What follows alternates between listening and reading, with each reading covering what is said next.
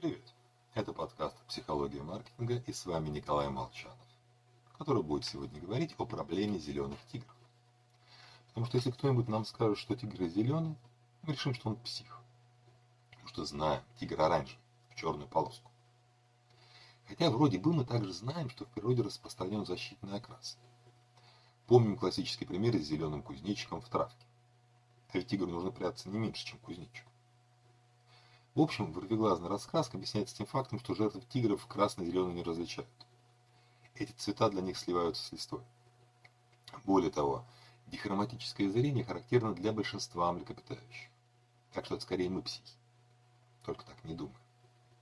Ведь кто для нас самый нормальный человек? Чье поведение является эталоном нормы? Конечно, мы сами. Например, мы говорим, выключи кондиционер, дует ну или наоборот. Хотя ведь это для нас дует, а другим вполне нормально. Это работа феномена наивного реализма. Я вижу мир таким, какой он есть. Когнитивное искажение формируется в раннем детстве. Для ребенка все, что он ощущает, истина в последней инстанции. Вот это горячее, это твердое, а это съедобное. Мы уверены в собственной беспристрастности. Кажется, что наше мнение подкрепляется объективной информацией от органов чувств. Поэтому ожидаем, что другие думают так же. Но если нет, значит они не в курсе. Или врут, преследуя свои интересы. Ну или просто тупы и не способны делать разумные выводы на основании объективных данных.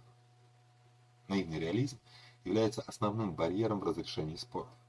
Ведь каждая из сторон искренне считает себя правой, а значит, полагает справедливым требовать больших уступок. Всего вам хорошего. С вами был Николай Молчан.